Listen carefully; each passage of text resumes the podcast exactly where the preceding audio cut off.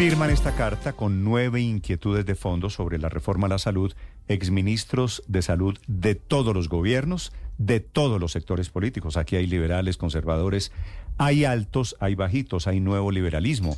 Está el hermano del asesinado Luis Carlos Galán, que fue ministro de Salud hace muchos años. Así que este es un grupo, Felipe, variopinto de ministros que se juntan para presentarle al presidente Petro una voz de alerta sobre temas de forma y especialmente con temas de fondo a la reforma a la salud. Y es una carta muy interesante porque la responde casi de inmediato declarándose sorprendido el propio presidente Petro. Mm. Uno de los firmantes de esta carta fue ministro de este gobierno, es el doctor Alejandro Gaviria, que fue ministro de Salud durante un larguísimo dos periodos del gobierno del presidente Santos. Doctor Gaviria, buenos días. Buenos días, Néstor, a usted y todos los oyentes, ¿cómo han estado? Gracias. ¿Usted cómo va? Yo voy bien, bien, en la lucha. Bueno, doctor eh, Gaviria, esta carta, eh, ¿qué sentido tiene si ustedes saben que esto lo está pues pasando el Congreso de la República más o menos a voluntad del gobierno nacional? ¿Esto es una especie de, lo entiendo, lo veo como una constancia histórica? En parte sí, Néstor, pero en parte es que este debate todavía tiene un tránsito largo. Vendrán dos debates en el Senado el año entrante que seguramente van a ser difíciles.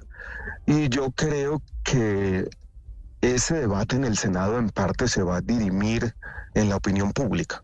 Y es una carta pues que se dirige al gobierno, a los agentes políticos, pero también es una carta desde la sociedad civil.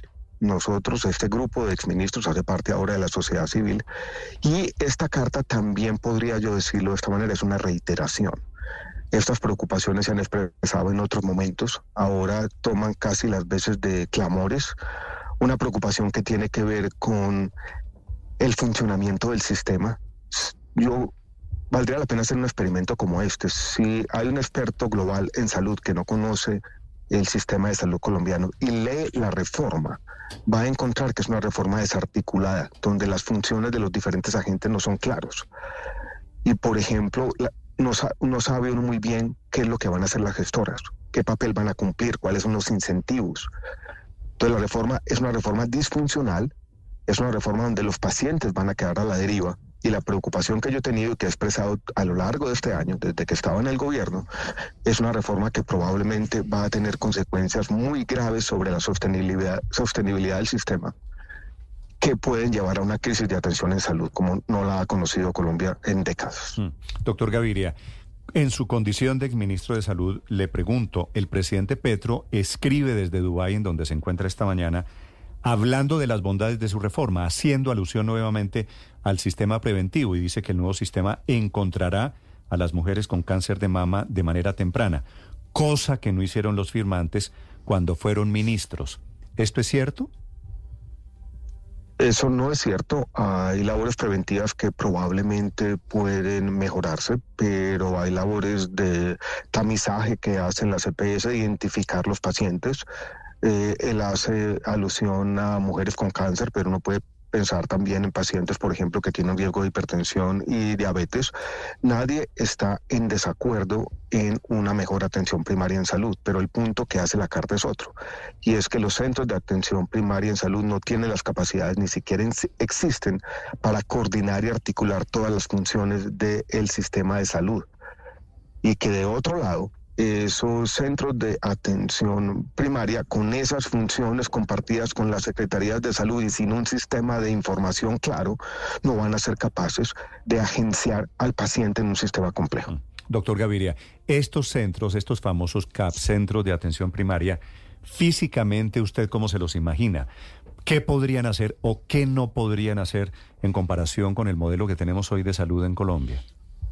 Yo me los imagino de la siguiente manera. Hay un hospital público, lo que en Colombia se conoce como una empresa social del Estado, que hoy en día está en la cabecera municipal y esa empresa social del Estado va a tener como unos satélites en veredas, en diferentes sitios, donde van a haber algunos servicios básicos de salud y va a haber, dijéramos, una conversación con algunos grupos territoriales de cómo generar salud. Eso es un complemento al sistema. Yo he dicho desde el primer día que ese modelo de atención sofisticado en la atención primaria en salud no reemplaza un sistema de salud y que no hay que destruir el sistema de salud para tener un modelo de atención que enfatice algunos aspectos de atención primaria.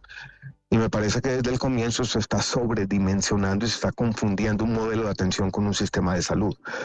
Y en este, la preocupación grande que yo tengo es que los recursos adicionales que tendrían que ir a construir los CAPS, a pagar por los equipos territoriales, a formalizar los trabajadores de salud, a mejorar la república de hospitales, dicen que vienen de los mismos recursos del sistema.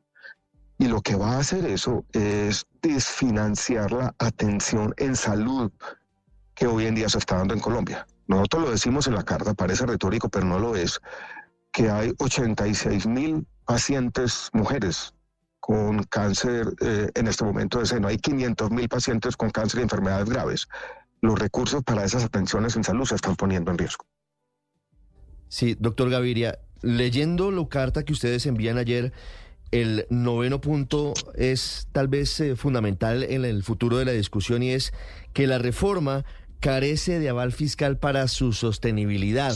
Seguramente usted tuvo la oportunidad de leer el documento que firma la viceministra de Salud, que no titula como aval fiscal y que envía al presidente de la Cámara de Representantes, en el que dice que, haciendo sus cuentas, que dice igual quedan a consideración del Congreso, la reforma costaría en el primer año cerca de 926 mil millones de pesos adicionales y muestra unos gráficos que para algunos son objeto de controversia. ¿Usted qué opina de ese documento que envía el Ministerio de Hacienda?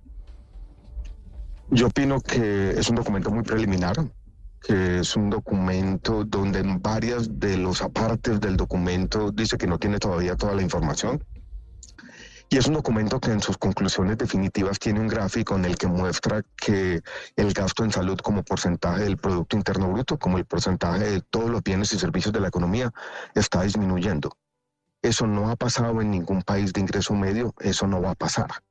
O sea, es un documento que tiene un gráfico que para cualquier persona que haya estudiado los sistemas de salud se va a dar cuenta que esas proyecciones no son reales.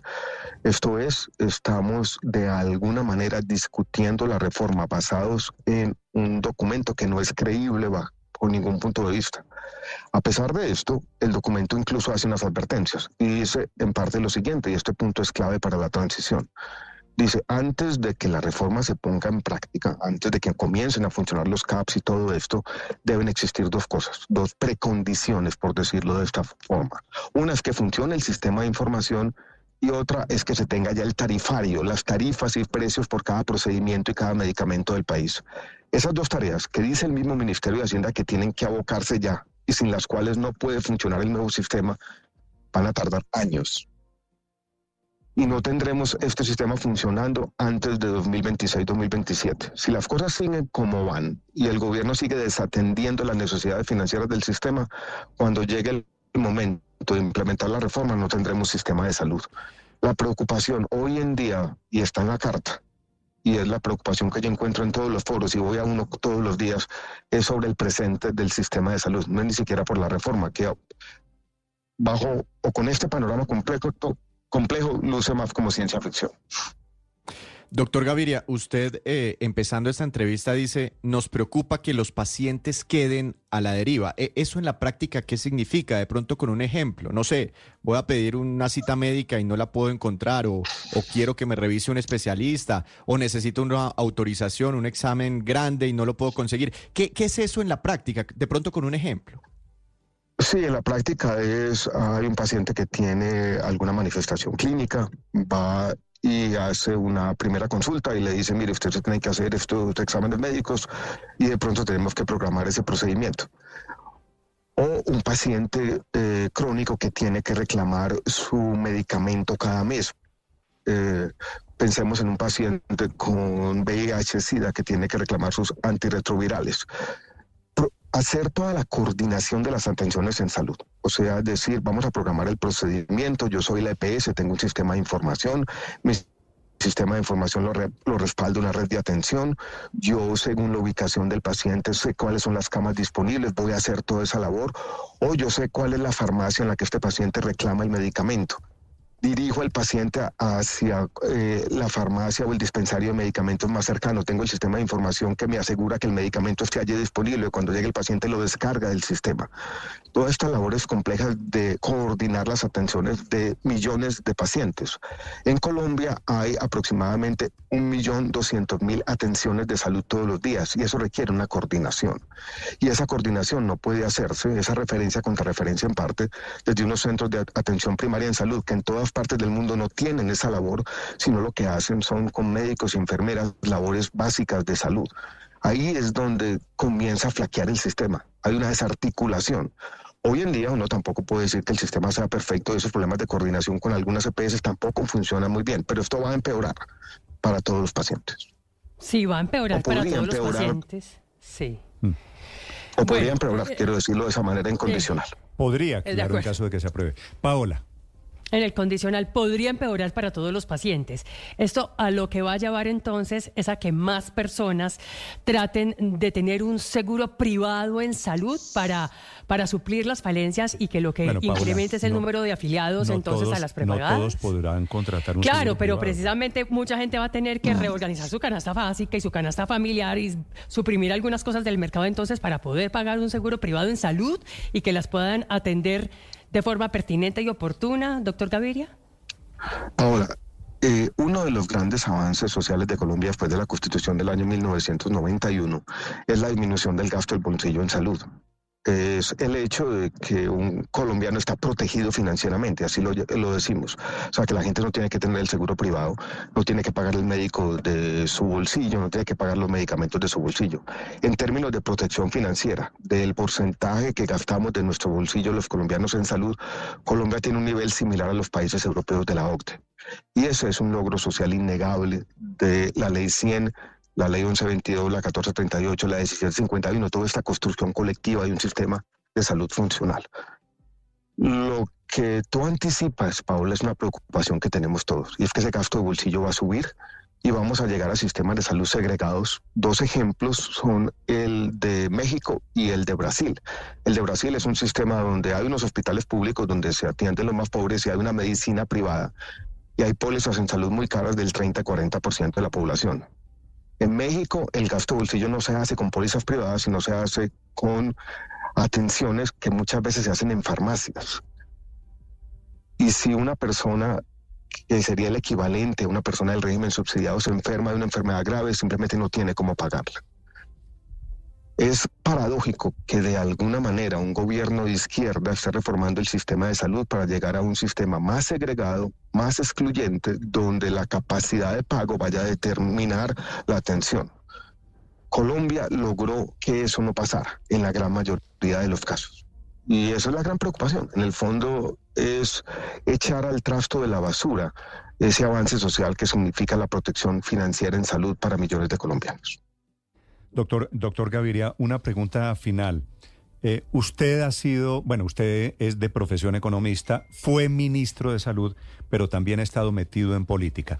Su olfato le dice, porque una cosa es lo que quiera el gobierno y otra cosa es lo que esté dispuesto el Congreso a sacar. ¿Usted le ve a esto posibilidades de salir a esta reforma de la salud como está planteada en estos términos?